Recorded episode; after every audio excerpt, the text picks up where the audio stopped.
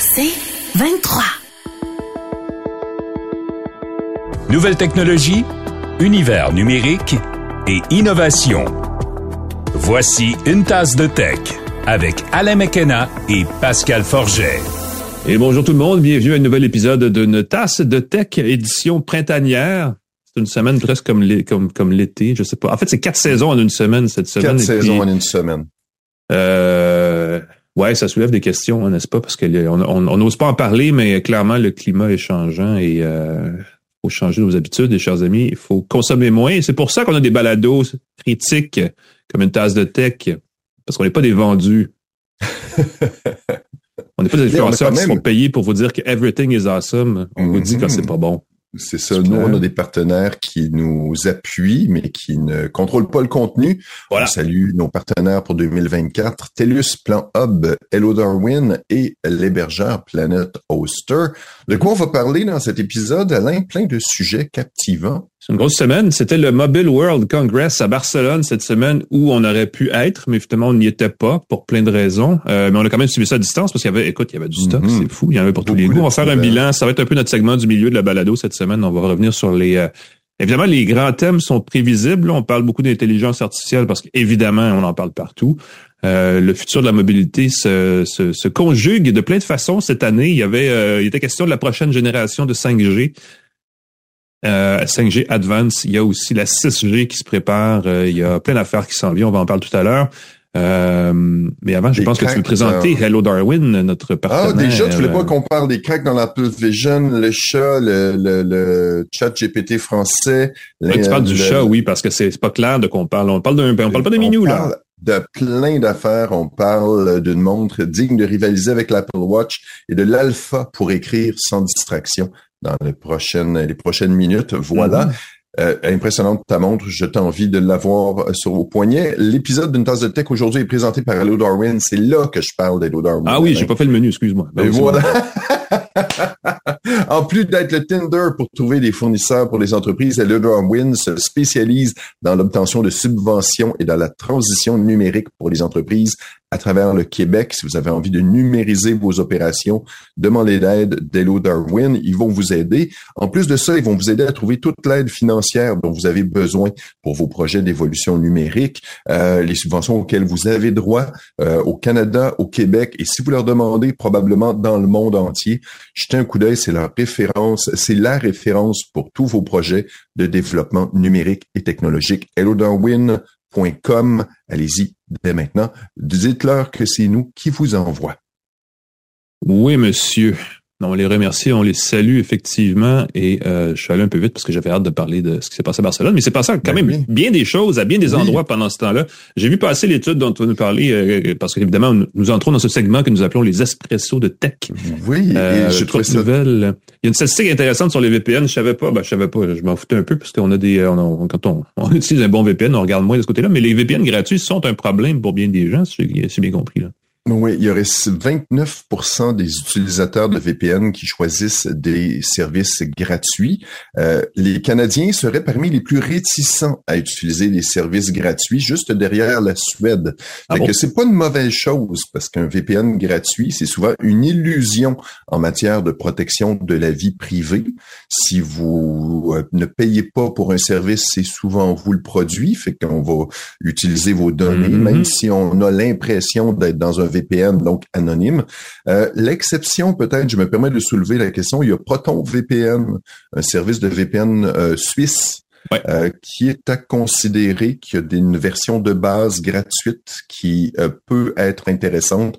Regardez les petits caractères, mais chaque fois que vous utilisez un VPN pourquoi vous utilisez un VPN en fait. Exactement. Chaque fois que vous utilisez un VPN gratuit, faites attention aux petits caractères. On peut quand même utiliser vos données, même si vous avez l'impression d'être protégé. Voilà. On va parler cette semaine de la question de la protection, en fait, de la question des discours haineux et l'accès au contenu euh, délicat sur Internet. La question a été lancée, est-ce qu'on devrait, euh, est-ce qu'on devrait imposer une limite d'âge minimale pour accéder au site porno, entre autres? Et là, la question était comment faire ça techniquement? Et ça inquiétait bien des gens. Ben, je pense que la question des passkeys, les fameux euh, outils d'identification sans mot de passe qui sont mis de l'avant par à peu près tout le monde dans le secteur technologique en ce moment, fait partie de la solution probablement. Et euh, c'est bien parce qu'on va pouvoir familiariser les gens avec les passkeys à travers la console PlayStation. Sony va les intégrer. euh, à sa console prochainement. C'est bien ça aussi de... de, de, ben, évidemment, ça sous-entend qu'il faut que les gens aient un appareil, euh, souvent un téléphone près d'eux pour s'authentifier plutôt que d'avoir un mot de passe avec un clavier, mais si on peut renforcer la sécurité comme ça et l'authentification des gens pour les endroits où c'est nécessaire de le faire, on va certainement améliorer l'Internet. ça, c'est une bonne nouvelle. Est-ce qu'on peut pouvoir jouer à des jeux vidéo sur une tondeuse, Pascal? oui, si j'ai vu ça aussi. On en parle euh, du Mobile World Congress euh, tout à l'heure, mais il semble qu'on peut jouer à Doom. Il y avait une démonstration, on pouvait jouer à Doom dans une tondeuse Husqvarna. Euh, J'espère que je le prononce correctement. Les processeurs des tondeuses sont maintenant assez costauds, similaires à ceux des premiers ordinateurs sur lesquels on pouvait jouer le jeu Doom. Euh, mm-hmm. ça pourrait être offert au grand public dans l'année. J'ai trouvé ça très, très drôle. Donc, on va pouvoir jouer à Doom dans sa tondeuse, euh, je sais pas, avant ou après. Je sais pas s'il faut que la tondeuse marche. Tu sais, le moteur à essence ou tondeuse électrique. Le but de Doom, c'est de se promener dans une pièce puis de, idéalement, peut-être de visiter la pièce. Donc, peut-être que c'est ça le but, c'est de se promener comme le bonhomme sur son terrain puis de passer la tondeuse partout. en éliminant les méchants. Euh, pissenlits, je sais pas. Ici, euh, j'ai vu aussi qu'il y avait la possibilité de jouer dans une brosse à dents. Euh, une brosse à dents qui permet de jouer à Doom. C'est assez particulier. J'ai vu la marque, j'avais pris des notes. Euh, écoute, c'est euh, une brosse à dents de la compagnie Evo Wera. Je connaissais pas Evo W E R A, qui a un microcontrôleur, un affichage assez grand pour rouler Doom. Donc, imagine sur l'affichage de ta petite brosse à dents électrique là. C'est pas, une grosse affaire. Là. C'est fou, mais tu reconnais Doom et tu peux jouer avec un contrôleur Bluetooth. Euh, La mm-hmm. brosse à dents est environ 170 dollars et elle a 4 MB de stockage quand même. 170 dollars américains, dont je vais parler. 200 dollars pour une brosse à dents, c'est fou. voilà, mais c'est plus que le stockage de l'appareil dont je vais parler tantôt, le Alpha, c'est fou. C'est pas rien. Euh, il y a eu, euh, on va en parler ça aussi de l'intelligence artificielle tout à l'heure, mais Microsoft euh, s'est mis en entente avec Mistral AI qui est euh, une, une, intelligence artificielle. Eux, ils disent un chat, n'est-ce pas? C'est ça que j'ai compris. J'ai manqué, manqué cette entrevue délicieuse. Mais Mistral, c'est un peu l'équivalent français de, de, de ChatGPT, en coup. Mm-hmm. c'est intéressant de voir Microsoft essayer de prendre toute la place qui, existe dans ce marché-là avant tout le monde. Ils sont très agressifs, il n'y a pas de doute. Euh, ils veulent euh, la logique pour Microsoft est simple. Beaucoup d'intelligence artificielle égale beaucoup de traitement de données égale beaucoup de centres de données à construire partout égale Azure égale fait de l'argent. C'est ça la mm-hmm. logique. Ça, c'était le modèle d'affaires de Microsoft pour les 25 prochaines années, expliqué en quatre phrases. Il y a aussi une autre belle logique, le fait que si on met des billes dans plusieurs joueurs, on se retrouvera pas, euh, à part si jamais il y a une intelligence artificielle qui prend son envol et devient le standard. Fait qu'en investissant dans Mistral AI euh, et le, moteur Le Chat, moi je l'ai essayé, je trouvais ça très drôle, c'est français, euh, mm-hmm. c'est pas encore final, c'est très très embryonnaire, j'ai vu beaucoup d'erreurs dans les réponses. Entre autres, j'ai demandé de me parler de copilote de Microsoft. Et ça m'a dit, c'est une application qui facilite la conduite et qui donne des conseils routiers. non, non, c'est pas ça. Oups. J'ai demandé au chat, es-tu certain que c'est vraiment euh, une, une application? Il dit, oh, mon erreur. c'est finalement une intelligence artificielle pour nous aider. Mm -hmm. ça très drôle. Euh, l'interface est en anglais pour une euh, une start-up française. Très French Tech, n'est-ce pas? Mm-hmm. Mais euh, il semble qu'elle parle très, très bien en français, fait que ça va peut-être être un beau joueur si on veut du contenu francophone. Puis j'imagine qu'avec euh, l'Union européenne, ça va être un gros euh, plus pour le, contrôle des données aussi. Ben, il y a une question de souveraineté technologique ou de souveraineté des données. Et on se pose la question au Québec aussi, est-ce qu'on devrait avoir un modèle de langage créé au Québec parce qu'il y a des billets dans l'interprétation des données par ces outils-là qui sont souvent entraînés avec des données locales. Donc, dans le cas des outils américains, des données américaines et dans le cas des outils européens, des données européennes. Donc, euh, ouais, ça soulève des questions. Je vais glisser ceci ici avant de passer aux vraies actualités. Microsoft a déjà proposé à Apple de lui vendre son moteur de recherche Bing qui a dit « Nyeh, ça me tente pas ». C'est Bing, là, le moteur de recherche qu'on déteste tous utiliser, là, parce qu'il est pas commode. Ben voilà, même Microsoft était comme moi, je pense qu'on pourrait le vendre. Et ils n'ont pas trouvé d'acheteur. Ah, des fois, hein. Cela dit, passons vrai aux choses sérieuses, Pascal, euh, les actualités qui sont présentées par InfoBref. On vous en parle à chaque semaine. InfoBref, évidemment, c'est une infolette que vous recevez tous les matins, mais c'est aussi une balado, comme une tasse de tech, euh, qui arrive plus souvent, mais qui est plus courte. Donc, euh, ça combine, ça fait les deux ensemble, ça fait un beau mix. donc, chaque matin, la balado InfoBref là, peut vous réveiller au tendre son de la voix de Patrick, notre, notre ami Patrick d'InfoBref, qui vous lit l'essentiel des nouvelles à connaître pour partir la journée du bon pied avec un bon café dans une tasse de quoi? Une tasse de café, évidemment, une tasse de texte, ça n'existe pas, c'est juste le nom de notre balado. Et bref, vous pouvez aller voir ça sur votre plateforme de balado préférée, une tasse de tech. D'abord, vous abonnez et ensuite Info Bref Matin, vous abonnez aussi. Vous avez deux excellents balados dans votre balado tech. On va inventer ce mot-là, mais j'ai pas de problème avec ça. Parlant de technologie qui euh, ne décolle pas, il y avait le projet Titan qui s'appelle maintenant le projet Titanic, Pascal, chez Apple. J'ai trouvé ça tellement drôle parce qu'on a parlé de l'auto intelligente d'Apple. Ça fait au moins dix ans. Ben euh, une auto qui devait être 100% autonome. Ensuite, oh, finalement, elle n'est pas 100% autonome. Elle va avoir un volant et des pédales. Au début, elle devait pas avoir de volant, rien du tout. T'embarques dedans, tout ça t'amène où tu veux. Mm-hmm. Euh, évidemment, on parlait d'une voiture conçue par Apple. Alors, ça excitait beaucoup les amateurs de produits Apple. Elle, elle est évidemment révolutionnaire et tout. Euh, Apple a mis, puis le projet travaillait en secret. On avait des petites bribes d'informations qui arrivaient de temps en temps. C'est un gros projet secret quand même. Il y avait des milliers d'employés. Gros projet, 2000 mm-hmm. employés tous tenus au secret, des collaborateurs. Évidemment, au fil des années, il y a des fuites qui sont sorties. On parlait de différents collaborateurs, différentes entreprises avec qui on allait, euh, des manufacturiers automobiles avec qui on allait travailler sur l'auto d'Apple. 10 euh, milliards d'investis dans le projet je relativise parce que 10 milliards pour Apple, c'est de la petite monnaie. Là. Euh, ils ont beaucoup de liquidités. Euh, c'est quand même une entreprise qui va très, très bien. Puis sur 10 ans, c'est un milliard par année pour Apple, c'est pas beaucoup. Euh, le projet était lancé en 2014 et on a annoncé officiellement que le projet était abandonné. Ce serait trop difficile d'arriver à ce qu'on veut faire. Je sais pas si c'est le logiciel, je sais pas si ils se sont rendus compte qu'au niveau informatique, c'était pas possible ce qui, ce qui augure pas bien pour Tesla. Euh, D'ailleurs, euh, Apple, on considérait acheter Tesla. Euh, mm-hmm. Ça aurait été un achat facile à un moment Une autre pour avoir toute l'expertise de Tesla. Ça n'a pas été fait. Euh, donc, plus d'auto Apple à court terme, à moyen terme. Ils vont, j'imagine, continuer de travailler sur CarPlay et l'intégration. Puis si je ne m'abuse, on devrait voir l'an prochain, et ça, ça va être amusant de voir l'auto en collaboration avec Sony. Oui, avec Honda et Sony. Et voilà. Euh, comment, Afila. Afila. Ouais, ça risque d'être plus du côté automobile. Je pense pas qu'on va vanter la, langue techno tant que ça, mais mm. c'est Honda qui va pousser fort, j'ai l'impression. Mm. Euh, ils ont besoin de se, faire rattraper, effectivement. en fait, ils ont besoin de rattraper. ils, ont, pris du retard. euh, il a coulé des, euh, des euh, il a coulé, il a fuité, dites ça comme vous voulez, c'est des beaux anglicismes, anyway, mais euh, on a vu passer des rendus d'images de ce que pourrait avoir l'air à de la phrase est vraiment mal partie. Le Galaxy Z Fold 6 de Samsung, le fameux téléphone pliable, celui de petit euh, qui, euh, qui non, en fait c'est le gros lui, le, le C'est le, gros, c'est pas le flip. Pour vous dire comment ça devient mêlant. Donc le gros, le Fold 6 euh, serait, semble-t-il, beaucoup plus similaire à ce, à quoi ressemble le Galaxy S24 Ultra qui a été lancé il n'y a pas tellement longtemps. si on suit aux images, si on fuité, en tout cas, on parle d'un design très carré avec des barres très rectilignes, là, comme le S24, donc quelque chose d'un peu plus euh, comment on dit ça, euh, en tout cas, peu importe comment vous voulez le dire, mais plus carré, plus euh, plus bold en anglais, je dirais. Ouais, mm-hmm. exactement comme ce que tu nous montres. Euh, évidemment, parce que l'appareil se replie en deux, l'écran externe était toujours un petit peu plus étroit que ce que ce à quoi on avait l'habitude avec les téléphones intelligents. Là, on aurait un écran qui serait un peu plus, qui, occuperait plus d'espace avec un ratio d'écran un peu plus large, comme le comme le Pixel Fold chez Google qui était refermé avec un, plus une, une sensation, une apparence d'un téléphone intelligent normal.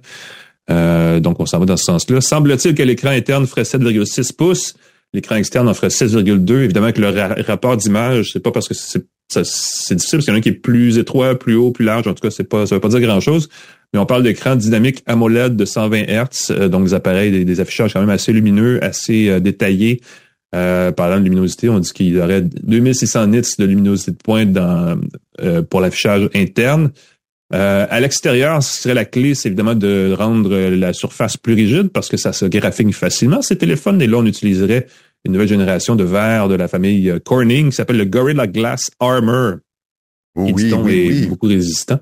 Celui qui euh, était dans le OnePlus Open. Si moi si je me. Ben, en fait, l'avantage des OnePlus, des téléphones OnePlus, c'est que tous les téléphones OnePlus viennent avec une, une petite membrane qu'on peut enlever éventuellement, mais qui protège l'écran.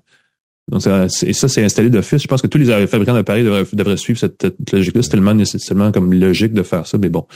C'est une conversation. Là, on aurait donc du verre plus résistant. Euh, sous le capot, ben, c'est assez prévisible. Là, on parle d'un Snapdragon 8 génération 3. pour Galaxy, donc qui serait le processeur que Qualcomm fournirait avec euh, jusqu'à 16 gigaoctets de mémoire vive et 1 teraoctet de stockage. Donc une grosse machine avec euh, trois appareils photo à l'arrière, tout le kit. Euh, ce qu'on ce qu'on sait pas évidemment, c'est le prix de cette bébête là parce que ça va coûter probablement une grosse beurrée. Ça se veut l'appareil le plus haut de gamme. Je sais pas à quel point il s'en vend, mais certainement ça fait jaser et les influenceurs qui l'ont en raffolent parce qu'ils n'ont pas le choix, ils sont payés pour. euh, moi, je vais vous dire, j'ai essayé, le, on les a essayés euh, toute la gang hein, au fil des derniers mois. Puis euh, dans ce créneau-là, j'ai bien aimé le, Pixel Fold. Malheureusement, il n'est pas vendu chez nous. Euh, mais au point de vue de l'interface, du format, de tout le kit, je trouvais que Google avait peut-être fait la meilleure, la meilleure, la meilleure combinaison de compromis et de fonctions dans ce format-là mais ça coûte quand même tout, tout le temps très cher. Fait on va savoir plus sur cet appareil-là quelque part cet été? Parce que je pense qu'il va être dévoilé fin juin, début juillet, quelque chose comme ça, pour vrai, avec le, probablement le Flip 6 aussi euh, par Samsung. Donc, c'est à suivre, mais déjà, vous avez une idée de si c'est quelque chose qui vous intéresse. C'est une, ce sera une belle amélioration sur le modèle actuel. Z Fold 6 de Samsung. Moi, je voulais parler des utilisateurs sur Reddit qui rapportent que leur beau nouveau jouet, le Apple Vision Pro, commence mm-hmm. déjà à avoir des fentes qui se produisent de façon spontanée, qui se produiraient de façon spontanée euh, en plein milieu de l'écran du euh, euh qui affiche les yeux, l'écran à l'avant, mm-hmm. Donc en plein milieu, les gens posent leur casque à l'extérieur, c'est ça. Mm-hmm. À l'extérieur du casque, une belle fente au milieu, et c'est assez cohérent. Euh, ça aurait pu être plusieurs fentes, quelqu'un qui l'échappe et compagnie. Euh, il semble qu'Apple, encore une fois, c'est très drôle comment au Québec on a la garantie légale, on peut retourner avec un produit s'il fait pas le travail ou s'il y a quelque chose qui a un défaut, on est couvert gratuitement et légalement pendant un bout de temps. Il semble que déjà, Apple, les gens sont revenus avec le casque en disant, ah non, c'est un bris. Euh, il faut que vous payiez la garantie Apple pour euh, le faire réparer. Et comme c'est un bris, ben, il faut quand même payer un montant de plus. Il y a des gens qui s'en mm. sont sortis gratuitement. Il semble que la, euh, Apple aurait dit que le problème est connu. L'hypothèse serait que ça serait de la chaleur, qu'il y aurait une surchauffe qui se passe, qui fait que le verre se, se, dilate et que ça casse comme ça au milieu. Fait que j'ai bien hâte de voir ce petit problème-là. S'il va on dit, on revient tout le temps.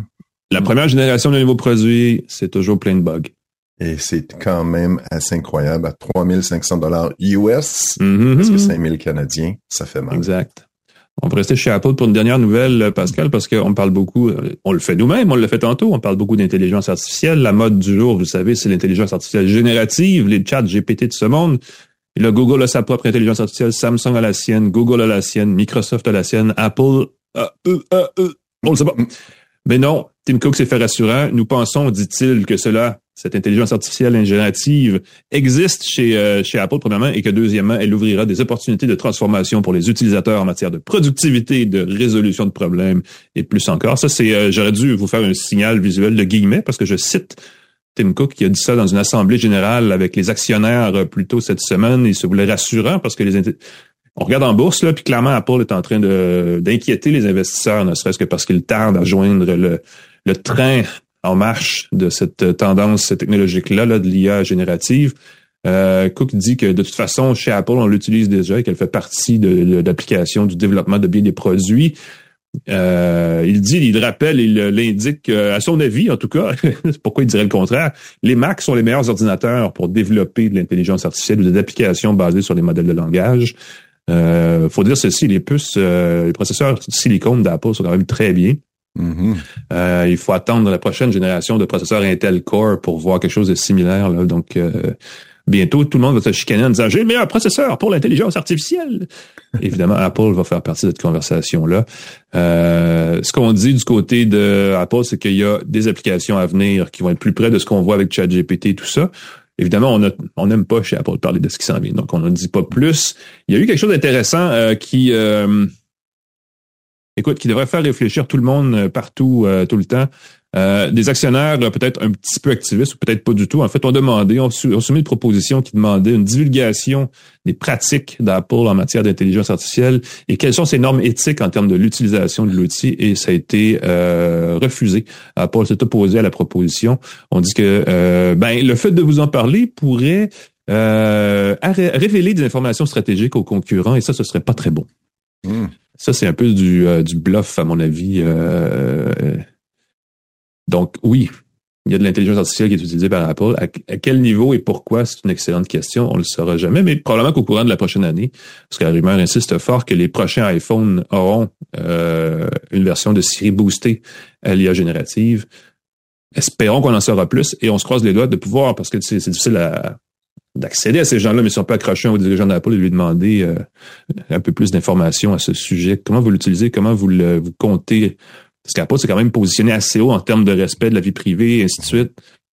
Et là, il faut qu'ils faut qu'ils soient égal à eux-mêmes. J'ai hâte de voir euh, les prochains mois par rapport à ça, mais semble-t-il que ça s'en vient. Donc, pour ceux qui ont hâte d'avoir une série comparable à Gemini, Gemini ou à Copilot, ben, dites-vous que ça s'en vient.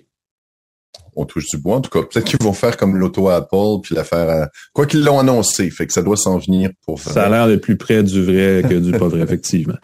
Ça clôt l'actualité de la semaine. Il y en avait beaucoup. Hein? C'était un segment de plus en plus long avec nos espressos. Ça rentre au poste.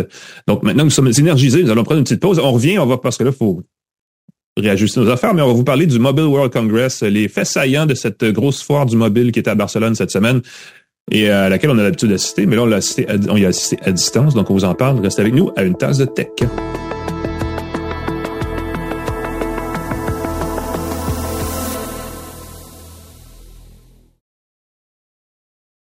De retour à Une tasse de tech avec Alain Mekena et Pascal Forget. Et re-bienvenue à Une tasse de tech spéciale. Ah, j'aurais dû le faire en espagnol, Pascal. Bienvenido a una copa de tech. Copa de tech. Euh, comment ils disent tech? Il y en a qui des fois on dit techno, des fois on dit tech, dépendamment de ce qu'on veut. Je suis pas en espagnol, je suis pas, je m'excuserai pour ce, ce, ce... Ah, bref.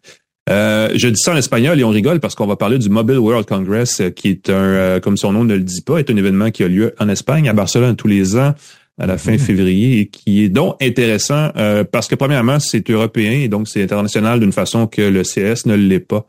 C'est axé. je vais finir ma phrase. c'est axé sur les technologies mobiles, mais aussi sur les entreprises qu'on voit moins ici, les géants européens entre autres et asiatiques qui sont très présents là-bas, qui sont moins présents ici. Mais avant d'en parler, on va dire quelque chose de super important.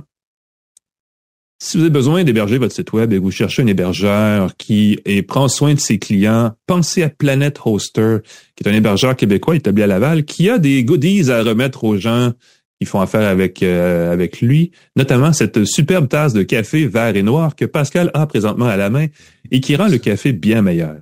Oui, ceux qui nous regardent sur YouTube, vous allez pouvoir jeter un coup d'œil. C'est très drôle. J'ai rencontré euh, des gens de Planet Oster cette semaine. Ils m'ont remis euh, la petite tasse. Ils m'ont donné plein de belles informations, comment ils prennent soin des clients, ce que tu dis mm. là. Et ils m'ont donné l'information, je devrais déménager mon site au cours des prochains jours. Je dois décider si je demande l'aide de quelqu'un de Planet Oster pour le faire. Ils vont nous prendre par la main. Écoute, le faire ça fait un comparo, mais j'ai tout fait, euh, ben, je l'ai déjà expliqué, j'ai tout fait ça moi-même, ça a pris euh, même pas une demi-heure.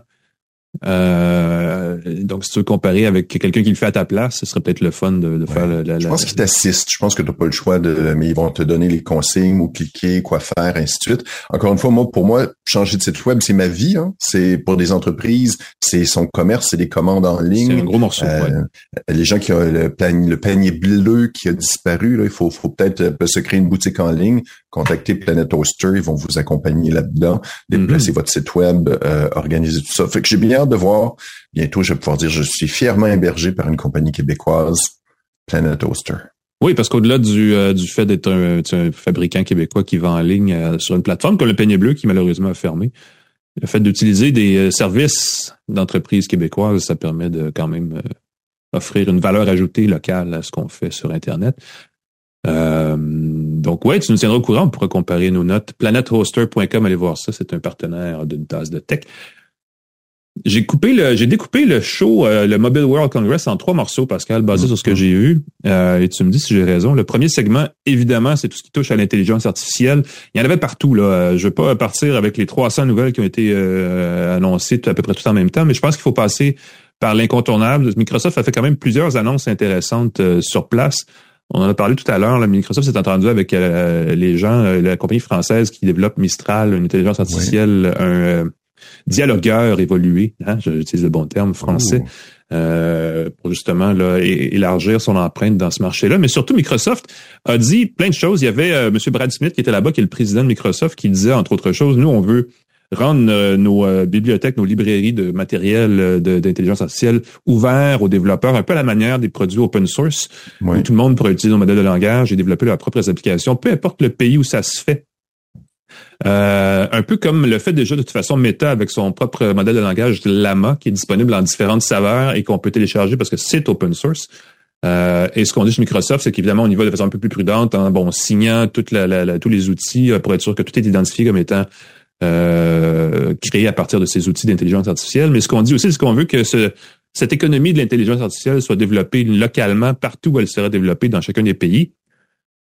Donc oui, c'est louable, n'est-ce pas? Tout le monde devrait avoir accès à ses propres outils. Évidemment, l'idéal serait que tous les marchés ou toutes les nations, toutes les cultures, vous voyez ça comme vous voulez, comme le Québec, par exemple, on en parlait en, intro, développe sa propre euh, base de données, ses propres modèles de langage basés sur sa propre histoire et tout le kit. Parce que quand on demande à ChatGPT qui est René Lévesque, euh, son modèle, évidemment, eux, ils scrapent tout ce qu'ils ramassent sur Internet puis ils nous bâtissent une réponse, mais il y a des situations où ça peut porter à confusion si on n'a pas l'information nativement, je veux dire comme ça. Je, fais attention parce que tu te dis, ils scrapent tout ce que sur Internet, pas scraper dans le sens québécois de briser ou de... Ah, dans le sens ils récoltent, ils passent le radeau. De récolter, de, de, récolter de l'information mm-hmm. partout sur Internet. Puis s'il n'y a pas d'information sur René Lévesque, dans toute l'information qu'ils ont récoltée, c'est dur de faire des analyses intelligentes. Exactement. Euh, euh, il y a eu, j'ai vu aussi... Euh, j'ai oublié le nom, il y a des fabricants de montres connectées euh, européens, entre autres, qui ont présenté euh, des montres avec une intelligence artificielle intégrée. Donc, bientôt, on va pouvoir dialoguer avec un équivalent de ChatGPT sur son poignet. Ce qui est une forme de, d'application, je trouve, intéressante à ces outils-là, parce que, évidemment, Google, sur un, sur un, moteur de recherche comme Google, en fait, je devrais dire sur une montre, sur un petit écran, c'est pas commode parce que c'est une liste de résultats, mais avoir une réponse euh, soit par texte ou lu vocalement sur une question, hey, comment je fais pour me rendre, où est-ce que je devrais aller pour qui est ou que fait. Et là, la, personne, ou en tout cas l'intelligence artificielle nous, nous parle. Euh, on n'a pas besoin de téléphone pour faire ça. Et ça, ça, ça m'apparaît une belle application, effectivement, d'intelligence artificielle. Mm. C'était présenté en Europe dans un contexte où peut-être que ces produits ne seront pas vendus ici, mais je pense que ça va être ça à venir. Je pense qu'on va bientôt entendre parler de Samsung, Apple, Google, les autres fabricants de montres connectées qui vont nous dire Ah, mets, ça là-dessus et ça va marcher. Eh oui, j'ai même vu une nouvelle à propos d'une entreprise qui avait un téléphone qui avait pas d'interface. L'interface se crée au fur et à mesure de tes besoins. Mm-hmm. si tu as besoin de réserver un billet d'avion, au lieu d'avoir une interface où tu dois passer d'une application à l'autre, L'interface va prendre les morceaux de chacune des applications nécessaires, celle d'Air Canada par exemple, celle du moteur de recherche Google, celle de euh, ton courriel de réservation, puis whoop, va fusionner ces informations-là pour te donner une interface à la demande. Si tu veux avoir tes résultats sportifs, il va fouiller dans tes différentes applications. Euh, J'ai hâte de voir, je, serais curieux de le voir parce que ça donne pas ce que tu veux. Ça peut être un échec total aussi. Ben ça peut ben être un échec. Si ça invente l'information ça peut être aussi un peu gênant, ce que l'intelligence artificielle a parfois tendance à faire. Mm-hmm. Puis encore une fois, l'étiquette intelligence artificielle, c'est le gros buzzword. Est-ce que c'est juste pas des algorithmes qui sont derrière tout simple? Des fois, je me demande s'ils exagèrent pas un petit peu des fois. Un petit peu peut-être, effectivement, mais ça nous mm-hmm. amène au deuxième segment du, du, du, compte-rendu qu'on fait de l'événement, mais qui était aussi un gros morceau, évidemment, de cet événement-là. Tout ce qui touche aux gadgets du futur, à la mobilité de demain, parce qu'évidemment, c'est là où ça se passe à Barcelone à chaque année. Euh, encore là, il y avait beaucoup de téléphones de plein de compagnies. On en a parlé un petit peu la semaine passée. Il y avait le Xiaomi 14 Ultra, qui est un des plus beaux téléphones intelligents mis en marché dans le monde, malheureusement. Les marques chinoises ne vendent pas en Amérique du Nord euh, pour plein de raisons, entre autres euh, parce que les Américains ne les achèteraient peut-être pas tant que ça, mais c'est des beaux appareils extrêmement sophistiqués et c'est un peu fâcheux. Mais il y en a quelques-uns qui ont quand même qui vont être vendus ici puis qui vont faire réfléchir ou qui en tout cas dont la marque euh, est présente au pays. Je pense entre autres au téléphone bracelet de Motorola. C'est un téléphone intelligent euh, typique, mais entièrement enroulable, qui peut être enroulé sur lui-même et qui fait comme vraiment un bracelet entier. Euh, c'est un écran de, bon Dieu, 6, 6 pouces et quelques de diagonale. Mais ceux qui ont déjà vu des, ben, entre autres, les, téléphones pliables de Samsung, la membrane des écrans pliables, c'est une espèce de membrane en polymère. C'est pas du verre, c'est un peu plus souple. évidemment, ça peut être plié de plein de façons. Et là, ce qu'on dit, c'est qu'on peut le replier à l'envers pour créer vraiment un appareil qui s'enroule au complet sur le poignet. Et ça, c'est un prototype que Motorola a présenté l'année dernière, mais euh, là, on a comme avancé un peu ce projet-là. Je ne sais pas si on va finir par le mettre en marché, mais euh, dans ce cas-ci, il est enroulable comme un bracelet, mais on peut aussi le replier dans l'autre sens et le mettre à 90 degrés, entre autres, pour le déposer sur une sur une table ou peu importe où, pour en faire juste un demi-appareil qui est une espèce de petit, euh, petit écran témoin. Euh, donc, on voit des applications. On pense, en tout cas chez Motorola, tenter des, euh, des expériences comme celle-là pour voir jusqu'au palais avec ces, ces membranes d'affichage souples. Euh, donc ça, c'est une présentation assez intéressante. Ça fait tourner bien des têtes à Barcelone. Il y avait aussi, on en a parlé, hein, le fameux AI PIN, le téléphone qui n'est pas un téléphone de la compagnie américaine Humane. Là, c'est des anciens ingénieurs d'Apple, entre autres, qui ont présenté ça. Ça fait beaucoup jaser l'année dernière. C'est un euh, pin dans le sens où c'est une épinglette qu'on accroche euh, sur son, euh, son chandail, là, ou peu importe où on l'accroche. Un badge. un badge. Il n'y a pas d'écran. Il n'y a qu'une interface vocale. il y a un... Je sais pas à quel point je l'ai pas vu. Là. Il y a un projecteur qui devrait afficher de l'information sur sa main quand on la présente devant, mais là, ça, c'est un autre niveau. Mais surtout, c'est l'interface vocale qui est intéressante parce qu'on présente ce qu'on pense qui est, le, qui est le futur de la, mobilité avec ça. Donc, plus besoin d'écran à partir du moment où on peut parler à son appareil, il peut nous répondre un peu comme je dit tout à l'heure avec les, euh, agents euh, euh, conversationnels comme ChatGPT, mais une version plus évoluée de ça éventuellement pourrait devenir son assistant numérique personnel permanent. L'appareil permet de passer des, appels aussi, puisqu'il y a l'interface vocale aux gens à qui on veut parler. et ça fait jaser ça aussi parce qu'on pense beaucoup, même si dans ce cas-ci, c'est un produit assez niché, euh, on devrait voir des premiers euh, exemplaires de ce téléphone-là mis en marché au courant du printemps ou peut-être au début de l'été qui s'en vient de, mémoire. Là. Euh, et c'est vendu au Canada, donc on devrait en voir ici aussi va être intéressant de suivre ça. Euh, et enfin, parce que ça aussi c'est une tendance, on en parle depuis quelques mois, Samsung a présenté la Galaxy Ring, sa fameuse bague connectée, un peu comme la bague Oura dont on a parlé ici à quelques reprises. Je viens l'enfiler discrètement. Euh, ben voilà. ceux qui le regardent sur, euh, sur YouTube. C'est, ça complète pour l'instant l'écosystème avec le téléphone, la montre et la bague. La bague est perçue chez Samsung. On l'a présenté, il y a des euh, médias qui l'ont essayé en arrière-scène de façon un peu plus discrète. C'est un produit qui n'est pas encore fini, mais qui serait axé sur le suivi du sommeil, entre autres. Les endroits où on utilise, on, veut suivre euh, ces données biométriques, mais on n'a pas de, c'est pas commode d'avoir une montre ou un téléphone sur soi. Donc, on pense surtout au niveau du sommeil ou au quotidien, au niveau de santé, euh, mais pas nécessairement d'activité physique. mais quand on est assis longtemps au bureau, ben, de savoir comment ça, se comporte au niveau du rythme cardiaque, la fréquence respiratoire, et ainsi de suite. Euh, donc, c'est ce qu'on pourrait voir. Et si Samsung lance une bague connectée, vous savez ce que ça veut dire? Ça veut dire qu'Apple va lancer une bague connectée aussi bientôt parce qu'il y a des rumeurs à cet effet-là qu'Apple aurait aussi le projet, soit cette année ou l'année prochaine, de lancer une euh, Apple Ring. Donc, ça, c'est clairement un gros créneau. Euh, donc, vous avez une petite aperçu des tendances dans la mobilité là, juste là. Et troisième, un autre niveau, parce que la Mobile World Congress, c'est aussi un endroit pour les équipementiers, pour l'infrastructure réseau. Et ce qui était le gros buzz, c'est la 5G, la prochaine application de 5G euh, qui s'appelle 5G Advance, qui euh, en fait incarne, inclut, euh, intègre tout ce qui était promis pour la 5G initialement, donc une très faible latence au niveau des communications presque instantanées d'un bout à l'autre du réseau, et aussi une capacité de transfert de données accrue. parce que vous savez, ce qu'on a en ce moment, c'est de la 5G, c'est pas tout à fait ce qui était promis. C'est comme une espèce de première itération. Là, je sais pas ceux qui ont vu ça sur leur téléphone, il y a de la 5G+ qui apparaît à certains endroits, donc on a comme mis une mise à niveau du réseau. Et là, dans la prochaine année, il y a d'autres euh, mises à niveau qui s'en viennent, qui vont amener à ce qu'on appelle la 5G Advanced. Je sais pas comment ça va s'afficher sur les téléphones, mais c'est de la 5G. Fait que ça, ça s'en vient. Euh, Nokia a présenté, Nokia qui est maintenant un équipementier plus qu'autre chose, a présenté ce qu'ils appellent des MPW, des Modular Private Wireless, des réseaux privés 5G euh, que les grandes entreprises, que les campus pourront déployer pour avoir leur propre réseau cellulaire sans fil à eux dans hmm. l'endroit où ils veulent bien l'utiliser. J'ai hâte de voir si ça va causer probablement plein de casse-tête parce qu'il va falloir réserver une bande de fréquence à ce genre de réseau-là pour pas interférer avec les réseaux publics. Oui. Donc, euh, j'ai hâte de voir comment ça va se déployer, ça, mais on en parle beaucoup et on en parlait à l'époque au niveau de, au moment de lancer la 5G, que ça va être un gros truc. Et là, ça commence cette année. Je comprends que c'est des fréquences qui sont qui passent pas au travers des murs. Est-ce que c'est possible des fréquences qui ont une portée très limitée, fait que oui, tu pourrais avoir de l'interférence dans le building à côté, mais tu pourrais peut-être pas avoir d'interférence à, long terme, mais c'est des fréquences encore plus rapides. Mm-hmm. Ça permettrait, par exemple, dans un entrepôt, d'avoir des petits capteurs 5G pour repérer toutes les boîtes ou tout le contenu de l'entrepôt facilement sans justement monopoliser le gros réseau cellulaire ou le vrai réseau cellulaire euh, public, disons ça comme ça. C'est assez intéressant comme développement. Euh, je pense qu'au niveau industriel, ça pourrait changer des choses. Ou encore, comme tu dis, peut-être qu'à l'interne, dans une université ou je sais pas comme ça, dans des, stades, dans, des stades où il y a beaucoup de gens, ben peut-être avoir un réseau euh, privé qui permettrait à tout le monde de se connecter sans avoir besoin de tours cellulaires. Euh, voilà. Il y avait Qualcomm sur place qui a présenté un paquet de nouveaux, nouveaux processeurs, entre autres une, une puce pour, je pense, ça va être pour ordinateur, mais ça peut être pour bien des choses, qui inclut la 5G, le Wi-Fi 7, toutes les prochaines générations de protocoles sans fil. et il parle, et, et ça c'est un peu drôle parce que c'était un concept à une époque où on parlait du fameux ordinateur portable à 100 dollars.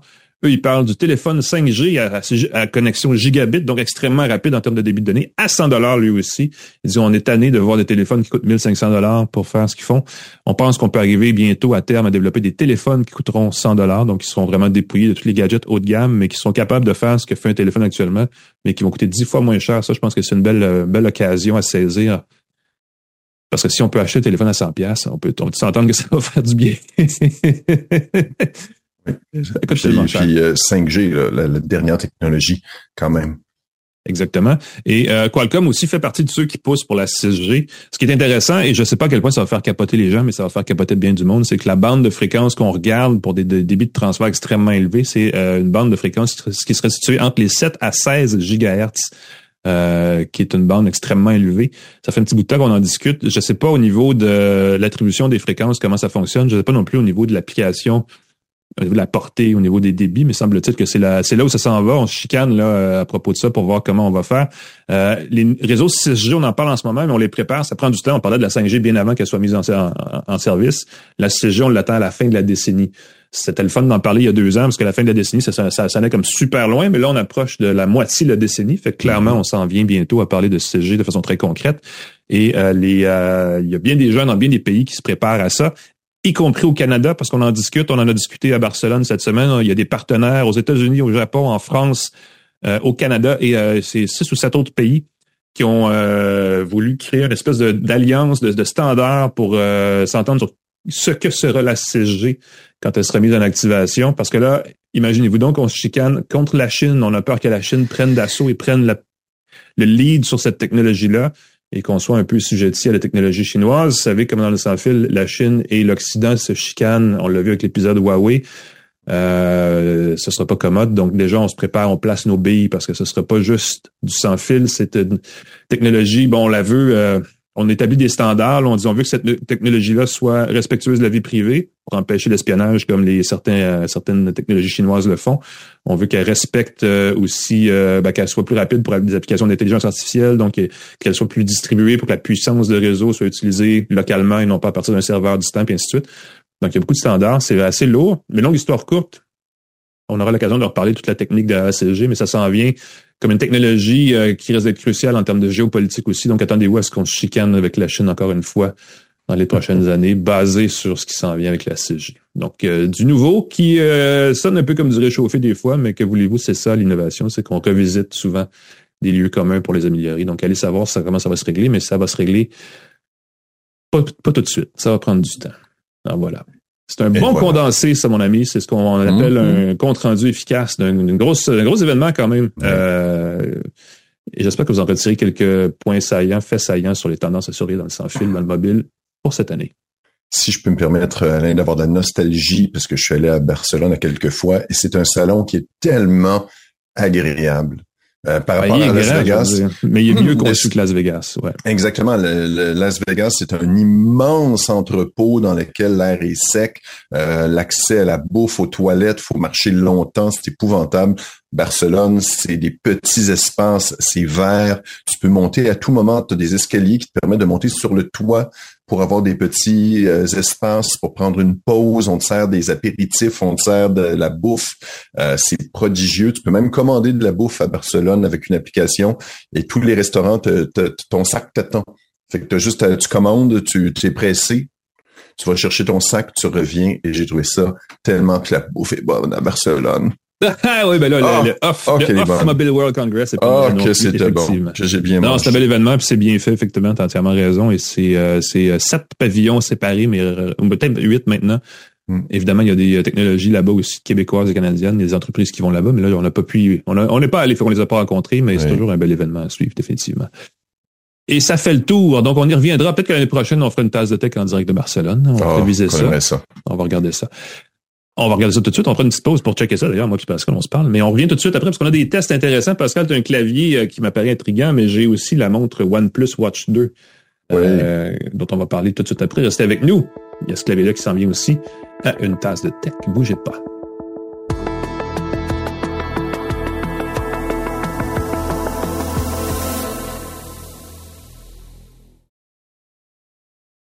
De retour à Une tasse de tech avec Alain Mekena et Pascal Forget.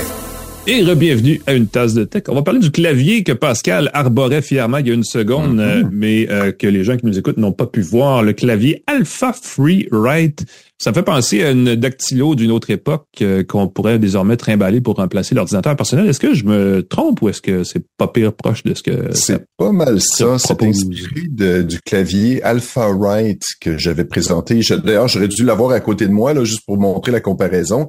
Euh, c'est un clavier minimaliste. La compagnie FreeWrite, Astro House, la, la, maison mère, euh, fait des appareils qui s'appellent FreeWrite depuis un moment, qui sont des espèces de grosses dactylos avec un écran minimaliste en papier électronique euh, sont chers, sont presque 1000 dollars canadiens pour oh, le modèle euh, haut de gamme. Et c'est des appareils, je le répète, extrêmement minimalistes. Et je comprends pas à quel point ils s'obstinent pour que ce soit que des appareils de rédaction de brouillon. Ça permet pas d'éditer le texte. La première version, on avait même pas de flèche pour se déplacer dans son texte. C'était pour écrire, écrire, écrire. C'est vraiment l'expérience d'une dactylo là, L'expérience. Euh, exactement. Exactement. Euh, ils ont lancé le Alpha un modèle euh, plus abordable qui est quand même 500 dollars canadiens. Alors attachez votre truc, qui a pas plus de fonctions, c'est uniquement pour taper rapidement. Il se tient bien à l'envers, si je comprends bien. Ça se tient bien à l'envers à l'endroit. euh, imaginez, écoutez, un jouet pour enfants, un jouet euh, euh, c'est assez minimaliste comme design, très joli. Ça peut. Et en même temps, c'est pas petit, c'est pas compact. C'est vraiment un format de clavier, même un peu plus qu'un clavier. Là. Exactement, c'est un clavier mécanique, donc des touches qui sont euh, qui réagissent bien. 13 pouces de diagonale, la taille d'un MacBook. Euh, c'est comme la portion inférieure d'un portable, effectivement, sans le pavé tactile. Voilà. Mm qu'au niveau de la taille, c'est pas petit. L'affichage est minuscule, l'affichage en affichage de calculatrice, j'allais dire en papier électronique. Ah Ils ont changé un peu avec cet affichage-là. C'est comme euh, une dactylo, les bonnes vieilles dactylo. donc ça fonctionne parfaitement quand il y a un bon éclairage. Je le dis tout de suite, l'affichage n'est pas éclairé ou rétro-éclairé. Fait que le soir, ou dès qu'il fait un peu sombre, on voit pas très bien. Il faut penser à une petite lumière de lecture ou s'assurer d'avoir de l'éclairage. Et en ce moment, je l'ai reçu, écoutez, il a été livré avec six mois de retard en financement social. J'ai payé pour, Alain. Je peux me ah. permettre d'être très dur. J'étais vraiment intéressé par cet appareil-là. Mm-hmm. euh, le Freeride offre plus de 80 clavier, je crois, euh, des versions de clavier, clavier contenu euh, canadien-français, euh, clavier internationaux. Celui-là, anglais only. Ah, pour vrai? Ah oui, et au ben moment où on se parle, ah oui, eh oui, extraordinaire déception, parce qu'en ce moment, c'est anglais only, et non seulement anglais, mais pas anglais international. On peut même pas taper les accents encore à la minute où je te parle, euh, il y avait une mise à jour qui devait permettre les accents, là, les diacritiques, les lettres avec un accent euh, dessus, sauf mm-hmm. que ben la touche en ce moment est pas active. Euh, on nous la promet pour cette semaine. Ça ben devrait être en février. Euh, ça a été reporté mystérieusement, la date a été enlevée dans le site. Euh, donc, est-ce qu'ils vont euh, offrir des accents sous peu? Bonne question. Il y a aussi un beau problème, certains utilisateurs, tu sais, c'est conçu pour taper. Ça démarre très vite, tu allumes, c'est instantané, ça c'est magnifique. Les touches sont le fun c'est des touches de format euh, Cherry MX, ceux qui sont familiers avec les claviers. Donc, tu peux remplacer les touches euh, si jamais tu veux. On parle là pour avoir une euh, des touches de couleurs différentes ou donc éventuellement même des touches avec des accents dessus, symboles. Ben c'est ça mm-hmm. exactement. C'est possible. 100 heures d'autonomie, recharge par USB-C, ça c'est vraiment fantastique, tu peux taper sans stress. Il y a une synchronisation automatique qui se fait avec les nuages, les fichiers sont sauvegardés dans l'appareil. Euh, donc ça, ça va bien, c'est transparent, tu n'as pas besoin de faire save, ça se fait tout seul. Sauf que plusieurs utilisateurs ont rapporté qu'après un certain nombre de mots, quelques centaines de mots, il y avait un lag qui apparaissait. Tu arrivais pour, tu, commences à taper, puis hop, ça ben pendant la sauvegarde ce serait la sauvegarde. Euh, la compagnie a dit non, non, non, c'est pas du lag, c'est la sauvegarde qui se fait. Je trouve ça un peu bizarre qu'il n'ait pas pensé à ce que si ton si ton processeur, le processeur qui est utilisé est pas assez costaud pour sauvegarder. capricieux euh, les gens de, derrière cette entreprise là, Un peu particulier. Et quand tu dis mm-hmm. capricieux, je pense qu'il y a un petit côté euh, obsessif dans leur démarche qu'ils ont choisi. il y avait déjà deux appareils. Il y avait donc un processeur, il y avait déjà un langage de un programme qui fonctionnait bien ils ont choisi pour l'alpha d'utiliser un microcontrôleur, donc d'aller plus bas dans les performances. Ça se veut un appareil moins cher, donc tu dis OK, sauf combien en 2024 là, pour avoir un processeur euh, beaucoup moins costaud. Pour dire, je l'ai branché dans mon ordinateur, je vois qu'il y a 2 mégaoctets de stockage visible. Euh, il semble qu'il y a 8 excuse-moi, 2 mégaoctets. Là. Mégaoctets, pas des gigaoctets. Là. C'est des mégaoctets. Qu'est-ce qui tient sur un mégaoctet en 2024? Pas grand-chose. Euh, écoute, euh, il y avait des systèmes d'exploitation qui roulaient là-dessus. c'est l'équivalent, c'est à peine plus qu'une disquette des années Ah oui, ben c'est ça, ça nous ramène 30 ans en arrière. C'est ça. Il semble que plus de stockage que ça. Il semble qu'il y aurait autour de 8 mégaoctets de stockage au total, qu'il y aurait 2 mégaoctets quand on le branche. Mais c'est pas beaucoup. Mm-hmm. c'est vraiment pas beaucoup. On voit les documents en lecture seule. Donc, même si on veut pas se connecter dans les services de stockage en ligne, euh, il y a leur service propriétaire qui s'appelle Postbox. Il y a aussi, euh, on peut le synchroniser avec Google Drive ou OneDrive.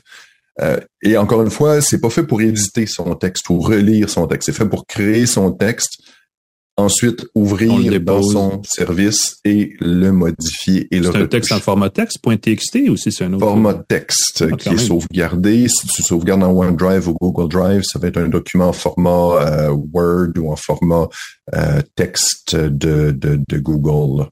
Euh, fait qu'il y a pas, puis encore une fois, je le répète, en ce moment, il n'y a pas d'accent. Les accents, à la minute où je vous parle, il semble que mhm. la mise à jour avec les accents internationaux, anglais international est disponible. Euh, j'ai posé plusieurs fois la question sur les forums, allez-vous offrir des claviers internationaux? Pas eu de réponse. Euh, encore une fois, il supporte sur le Freeride tout court. Bien de voir. Fait qu'en ce moment, j'aime tellement l'idée Sauf que je suis extrêmement déçu par l'exécution. et je ben oui. très incomplet tant qu'il n'y aura pas de belles mises à jour qui vont être faites et tant qu'ils n'ont pas un calendrier ou tant qu'ils n'ont pas l'assurance la, qu'on va pouvoir taper en clavier. Dans mon cas, j'aime beaucoup le clavier euh, canadien, français, international, quelque chose comme ça. Mm-hmm. euh, ben, tu vas devoir réapprendre à taper. Se faire un accent, il va falloir que tu fasses Alt gauche appuyer sur ta lettre, appuyer sur ton accent, puis mm. quand tu as ton doigté, tu gagnes pas de temps. je me souviens d'avoir utilisé les autres free write sans problème, parce que tu mets ton clavier canadien-français, puis bam, tu tapes comme tu veux. Là, j'ai un peu testé euh, quand j'ai vu que ça fonctionnait pas.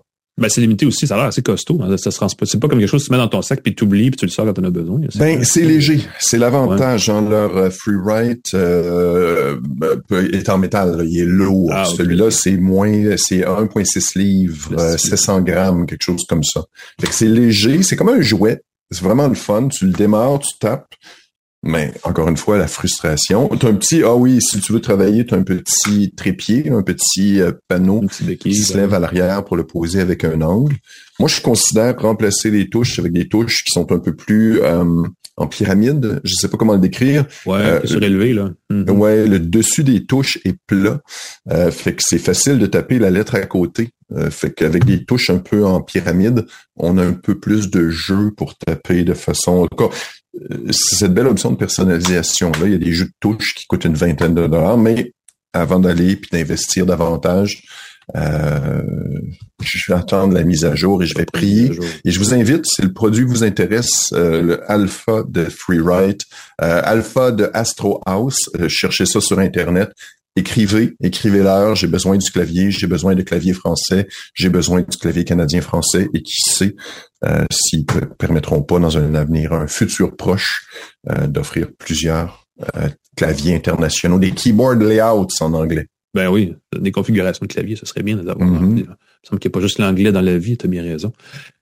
Merci Pascal. De mon côté, j'ai essayé cette semaine et depuis que ben, un petit peu plus qu'une semaine, la OnePlus Watch 2. En fait, je vais faire un 2 pour 1 parce que j'ai aussi reçu, je les ai demandé pour euh, comparer les OneBuds, euh, pardon, les OnePlus Buds 3, qui est la, mm. vous aurez compris, la troisième génération des petits écouteurs de euh, OnePlus. je voulais les essayer parce que j'ai depuis un petit bout de temps les OneBuds 2 Pro, euh, qui est la version Pro des OneBuds euh, de génération précédente. Et euh, sur la fiche technique, la seule différence, c'est que les OneBuds 3 sont, sont, Vous voyez comment je fais l'erreur? Les OnePlus Buds 3 coûtent beaucoup moins cher, sont 140 Je me disais, hmm, et pourtant, on mettre de l'audio, haute résolution et tout le kit. Donc, j'ai décidé, tiens, une montre connectée, ça se jumelle avec des écouteurs pour écouter de la musique quand on court, donc ça valait la peine de faire les deux.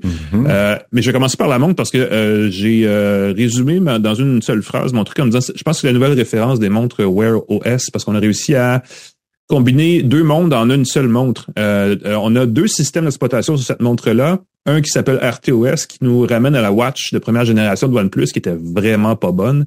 Euh, elle avait très peu d'applications, euh, était compatible avec à peu près rien, et l'application de santé était extrêmement limitée. Mais là, on a réutilisé ce système-là euh, pour des fonctions de base, pour étirer l'autonomie de la montre. Donc là, on a toute l'activité d'alerte qu'on reçoit de, de, de, son téléphone ou des services connectés, la capacité de parler au téléphone à travers, en fonction main libre, à travers la montre avec son téléphone. Euh, les services qui roulent en arrière-plan, tout ça, sont basés sur RTOS. Mais on a ajouté à ça Wear OS, qui est le système de montre de Google, qui évidemment a tout le reste, euh, les applications qu'on peut installer de tiers, de développeurs tiers, puis ainsi de suite, incluant la, cartographie de Google Maps ou d'autres. Euh, les applications de plein air, entre autres, qui font aussi de la cartographie très détaillée des sentiers, et ainsi de suite. Lecture musicale, on peut installer Spotify, et ainsi de suite. Donc, clairement, c'est un groupe progrès de ce côté-là. Ce qui est intéressant, c'est qu'au niveau technique, on s'est cassé la tête chez OnePlus parce qu'on a installé deux systèmes, deux puces, deux, deux systèmes de processeurs séparés. Euh, un qui est développé à l'interne avec une autre compagnie qui s'appelle BES 2700. Ça veut pas dire grand-chose. Et l'autre qui est un euh, processeur Snapdragon de Qualcomm, le W5 génération 1 qui a été conçu pour Wear OS. Il existe des processeurs Qualcomm pour montre une petite affaire plus puissante, mais celui-là fait quand même très bien la job. Euh, tout ça mis ensemble, ça nous donne euh, ce que euh, ce que ce que OnePlus annonce comme 100 heures d'autonomie. Ça, c'est euh, une, deux, trois, quatre, quatre ou cinq, à peu près quatre jours d'autonomie.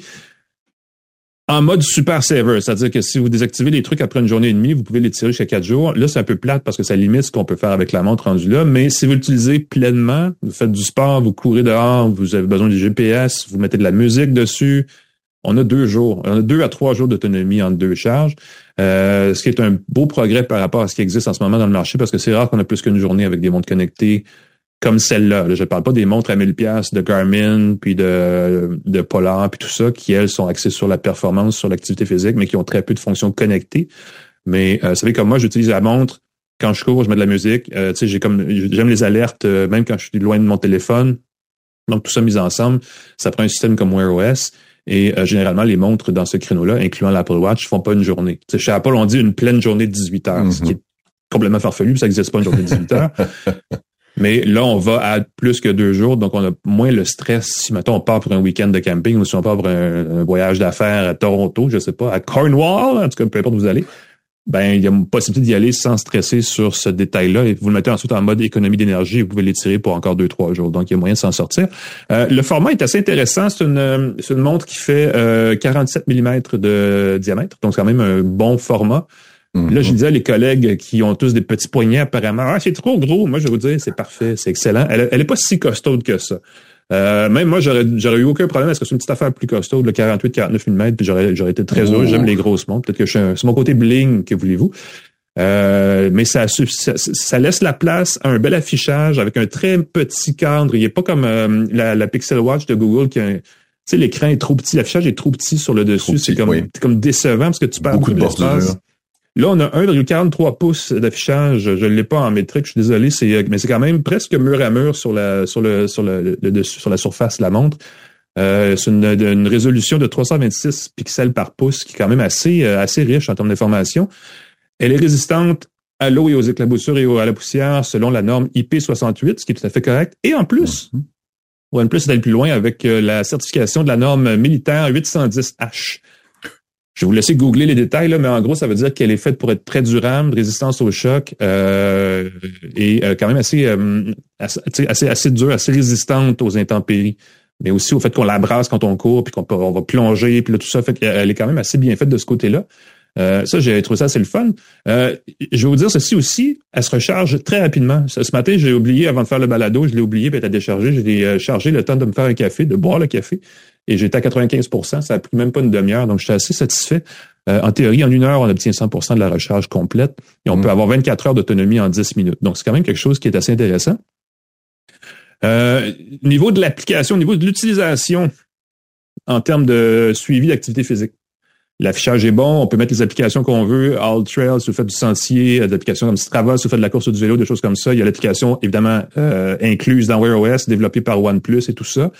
Ça se... Hum, le GPS est très bon. En passant, on a deux bandes de GPS, ça va très vite, même la première fois pour se trouver dans le monde. souvent, la première fois, ça oh, prend cinq minutes. Ça prend quelques instants seulement dans ce cas-ci et ça part vite. Ça, c'est un gros plus. Euh, tout ça se jumelle à une application, une nouvelle application développée par OnePlus qui s'appelle OHealth, O-H-E-A-L-T-H, qui n'est pas l'application Wear OS. C'est deux choses séparées. On peut pas configurer la montre avec Wear OS directement. Il faut avoir l'application OnePlus. En tout cas, ça, c'est une conversation, mais euh, on dit qu'on a beaucoup amélioré cette partie-là de la montre, la partie suivi d'activité. Euh, évidemment, il y a 100 activités, même plus, qu'on peut démarrer d'un seul, avec le deuxième bouton là, sur la montre pour lancer tout ça. Euh, je vais vous dire ceci, j'étais extrêmement déçu de la précision des capteurs. Le PS est excellent. Mon rythme cardiaque était euh, sous mon rythme affiché par d'autres montres par 30% Alors là où j'étais, tu sais, je le savais que j'étais comme un haut niveau de rythme cardiaque après un bon jogging, après une bonne course. J'ai essayé avec une Apple Watch Ultra. J'ai essayé avec une montre Garmin. J'étais, mettons, à 170 battements par minute. J'étais à 128 sur la montre OnePlus. Et systématiquement, je l'ai fait deux, trois fois et j'étais toujours à côté de la traque. Donc, j'étais un peu déçu à ce niveau-là. Je ne sais pas si euh, il va falloir que je fasse des essais plus euh, intensifs, mais si c'est quelque chose qui est important pour vous, et ça devrait, si vous achetez une montre connectée, c'est un gros défaut. Mm-hmm. Euh, surveillez ça, essayez-la ou trouvez un moyen, assurez-vous, vous pouvez la retourner si ça fait pas votre affaire, parce que ça, c'est un gros, une grosse lacune. C'est à peu près la, la principale raison d'avoir une montre connectée, c'est de pouvoir suivre son rythme cardiaque. Et s'il n'est pas capable d'être précis, sérieusement, c'est pas une bonne affaire. Euh, mm. donc, faites attention à ça. Euh, sinon, ben, évidemment, le reste de l'information est, synchronisé avec toutes les plateformes. On peut facilement s'intégrer à euh, Google Fit. Ça peut même débarquer dans Apple Santé si vous avez des différents écosystèmes. les applications de, de, de, de, plus nichées aussi là, sont, sont, sont, qui existent sur Wear OS de toute façon peuvent être jumelées avec la montre. Donc, dans l'ensemble, il y a vraiment ce détail-là sur la précision des capteurs qui m'agace. Euh, OnePlus la présente pas comme une montre pour craquer du sport, donc on va pas chercher des gens qui ont justement vont préférer une montre Garmin ou euh, une Polar ou ainsi de suite. Donc, pour un usage quotidien, c'est pas si mal. On dit que comme l'autonomie est bonne pour deux jours et plus, c'est bon pour faire le suivi du sommeil, mais ça, c'est une question de goût. Moi, je porte pas une montre pour dormir, je trouve pas ça confortable, donc c'est une question de point de vue, mais elle est capable de le faire. Donc, allez savoir. Euh, et dans l'ensemble, c'est vraiment pour moi une montre qui devient la référence euh, dans le créneau des montres Wear OS parce que la Pixel Watch, qui est très bien, et même la Pixel Watch 2, a malheureusement un affichage trop petit. Euh, mm-hmm. Les cadrans sont petits, l'information est toute petite. On a comme l'interface logicielle est superbe, mais c'est pas aussi dégagé que sur la montre OnePlus, qui de toute façon a aussi Wear OS, donc peut bénéficier de la plupart des applications. Euh, il y a la lecture musicale. Il n'y a pas de stockage comme tel sur la montre. Mm-hmm. Euh, il y en a pas beaucoup. C'est, c'est pas, elle n'est pas conçue pour y déposer des fichiers. On peut le faire en trichant un peu. Là, on peut installer une petite application qui fait un serveur de fichiers. On peut déposer des fichiers MP3. On peut ensuite utiliser une autre petite application pour lire la musique, mais c'est pas conçu pour ça. Euh, ça, pour moi, c'est une limite aussi parce que j'aime ça avoir de la musique en hors ligne. Mm-hmm. Euh, donc, pour les gens que ça, ça c'est pas fait pour faire ça. Donc, c'est un peu une limite qui est un peu agaçante. Et il y a euh, le bouton du haut qui a une superbe petite couronne qui tourne et tout. Malheureusement, elle tourne dans le beurre, elle sert à rien. Il n'y a pas de fonction. Euh, j'ai de la misère à figurer si elle est connectée à quoi que ce soit en dessous et si elle pourrait, avec une mise à jour éventuelle, servir pour des réglages, mais je pense pas qu'on a prévu ça chez OnePlus. Et c'est extrêmement dommage parce que c'est une interface pour faire défiler des listes, des choses comme ça, qui est tellement naturelle et intuitive que ce serait un peu niaiseux euh, de pas le faire. Euh, au niveau du stockage, on peut effectivement avec Spotify écouter de la musique. Euh, mais c'est très limité. Il n'y a pas un gros espace de stockage. Donc, on peut pas. C'est ça. S'il n'y a pas de stockage, on très peut limité. pas. Ce qui a été extraordinaire, c'est d'avoir la fonction que je comprends pas pourquoi c'est pas partout, c'est la synchronisation d'une liste de lecture dans ton appareil connecté. Tu as ta montre, tu lui dis synchronise ma liste de lecture, chanson pour le gym. Et puis, en fonction du stockage, ça prend pas beaucoup de place, là, 50, 60 chansons Spotify. Ah, ça se synchronise tout seul, tu m'ajoutes ta playlist, ça se change dans ta montre. Euh, pour pouvoir déposer de la musique en ligne sur un appareil, il faut être, faut être abonné Spotify Premium. Oui, tout à fait. Euh, et sur une montre, avoir, euh, tu sais, ça devrait sur un produit qui est pas Spotify n'appartient pas à OnePlus, n'appartient pas à une autre compagnie. Ah non non, mais le monde devrait avoir une version par défaut de cette, euh, comme Huawei le faisait sur ses montres entre autres, mais Huawei est un petit peu moins hot ces jours-ci, donc allez savoir. donc ça c'est la montre, la OnePlus Watch 2 qui coûte 400 dollars. Donc pour le prix, c'est c'est un beau produit mais qui a ses limites. Donc je suis un petit peu, je vous dirais, si vous cherchez une montre considérez-la, mais sautez pas dessus nécessairement à pieds joints. Ben, premièrement, si vous sautez sur votre montre, vous allez la scratcher, mais euh, c'est aussi qu'au prix qu'elle a, c'est presque complet, mais c'est pas tout à fait. Mm-hmm. Il manque des trucs. Fait que ça, j'ai été un petit peu déçu, malheureusement. Euh, bon, c'est ça. Mais si vous voulez faire un bon deal, vous achetez la montre et les écouteurs, les Buds 3, parce que les Buds 3 sont vendus 140 dollars, ce qui est vraiment pas cher pour des écouteurs de ce style-là, des petits écouteurs boutons avec insonorisation. Euh, les deux ensemble, c'est moins cher qu'une combinée de montres avec des écouteurs de marques euh, différentes, euh, par exemple chez Google, chez Apple ou peu importe. Et euh, les Buds 3 sauvent en bonne partie euh, la montre, à mon avis. Euh, ils ont, entre autres choses, une compatibilité avec un standard qu'on connaît moins bien ici, qui s'appelle le LHDC 5.0. LHDC, c'est le Low Latency High Definition Codec, qui permet d'écouter de la musique en version haute résolution, hmm. donc bonifiée par rapport à la musique compressée, là, MP3 ou peu importe le format.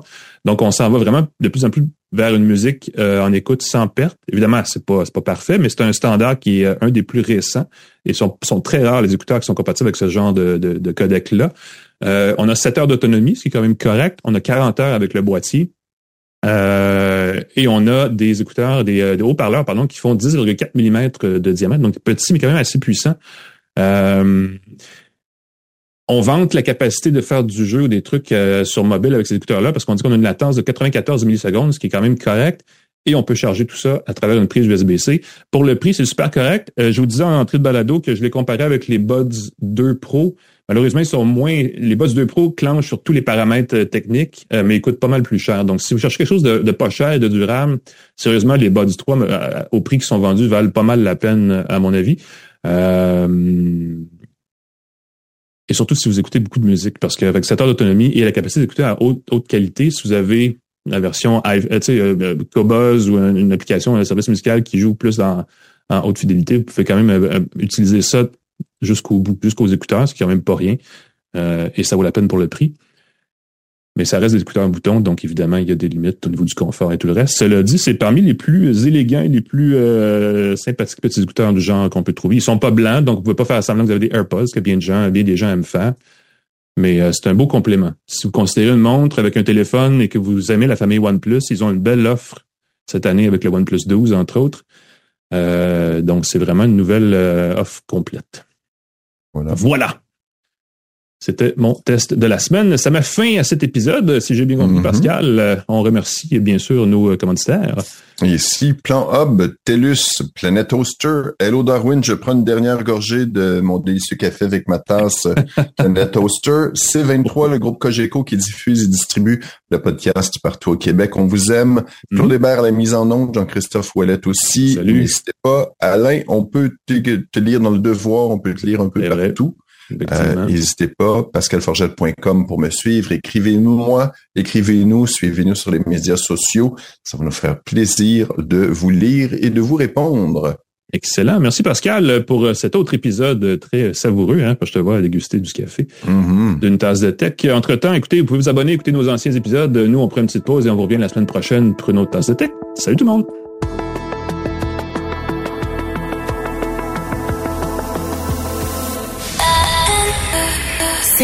23.